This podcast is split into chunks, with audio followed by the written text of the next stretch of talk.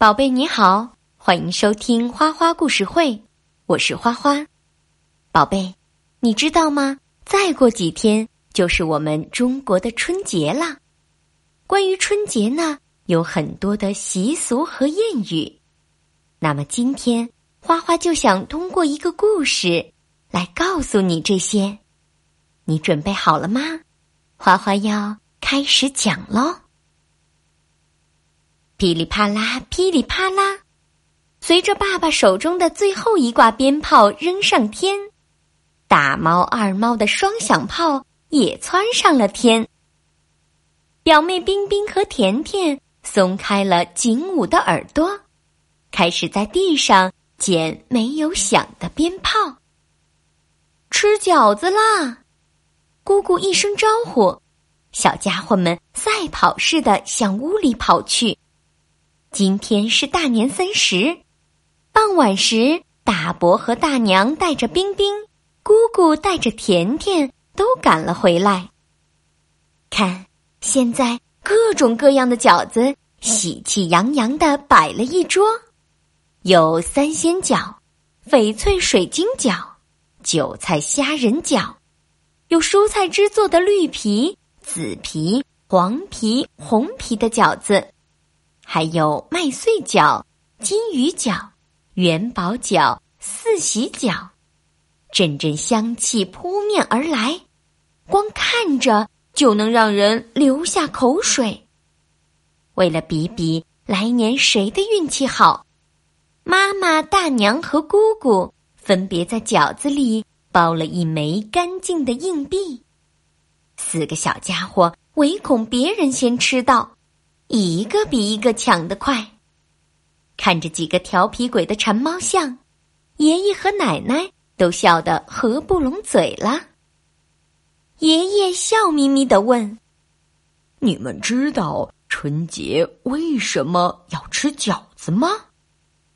小家伙们瞪大了眼睛。不知道吧？爷爷告诉你们，吃饺子呀要和面。这个和面的“和”就是和的意思，饺子的“饺”呢，又与交通的“交”谐音。这个“和”和“交”呀，都有相聚的意思，所以吃饺子象征着团聚。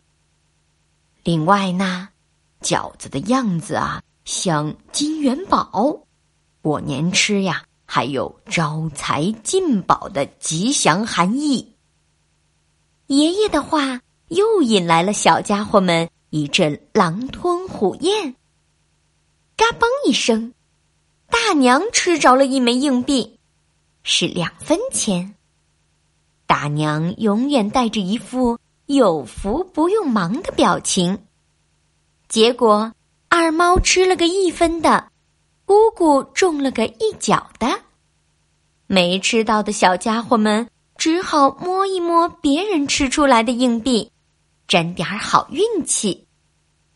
爷爷说，除夕夜最重要的活动就是熬年，熬年呢也叫守岁。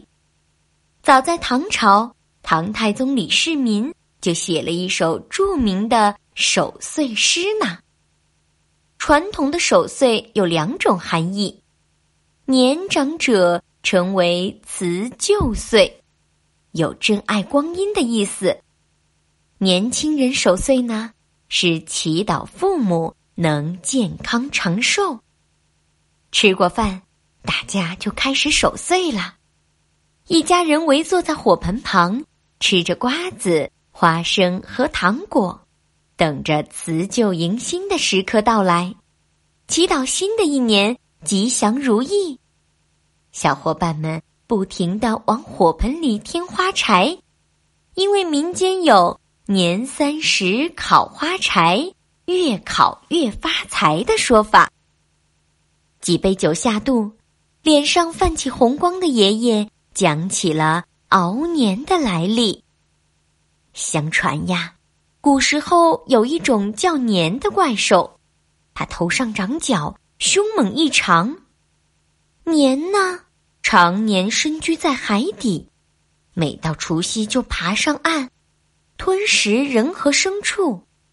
因此，每到除夕这天，家家户户都扶老携幼，逃往深山，躲避年兽的伤害。听着爷爷的故事，大家不知不觉睡着了。大年初一早晨，大猫、二猫早早的起了床，小哥俩拿着万字头鞭炮爬上屋顶。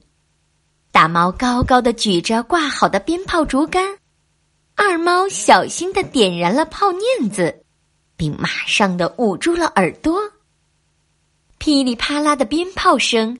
在清晨的蓝色天幕下，异常的清脆。大年初一的早晨，开门大吉，先放炮竹。冰冰和甜甜听到鞭炮声，也一咕噜从暖烘烘的被窝里爬了出来。小伙伴们穿上最漂亮的衣服，挨个给爷爷奶奶、大伯大娘、姑姑爸爸磕头拜年。祝愿他们吉祥如意，长辈们呢，则要给小家伙们发红包。这时呀，外面喜庆的声音又响成了一片，门上“开门见喜”四个大字格外的引人注目。龙腾虎跃人间乐，鸟语花香天下春。这个喜庆的春联。更期盼着新的一年欣欣向荣、美满幸福。好了，宝贝，今天的故事讲完啦。关于过年，你有没有什么有趣的事儿想跟花花分享呢？欢迎留言。那么现在，我们就来听一首关于春节的古诗《守岁》，唐。李世民，木槿斜芳殿，年华立启功。寒辞去冬雪，暖带入春风。皆付疏梅素，盘花卷烛红。共欢新故岁，吟诵一宵中。我们再来听一遍吧。《守岁》唐·李世民。木槿斜芳甸，年华立启功。寒辞去冬雪，暖带入春风。皆付疏梅素，盘花卷烛红。共欢新故岁，迎送一宵中。我们再来听一遍吧。《守岁》，唐·李世民。木槿斜方殿，年华立启功。寒辞去冬雪，暖带入春风。接复疏梅素。盘花卷烛红，共欢新故岁，吟诵一宵中。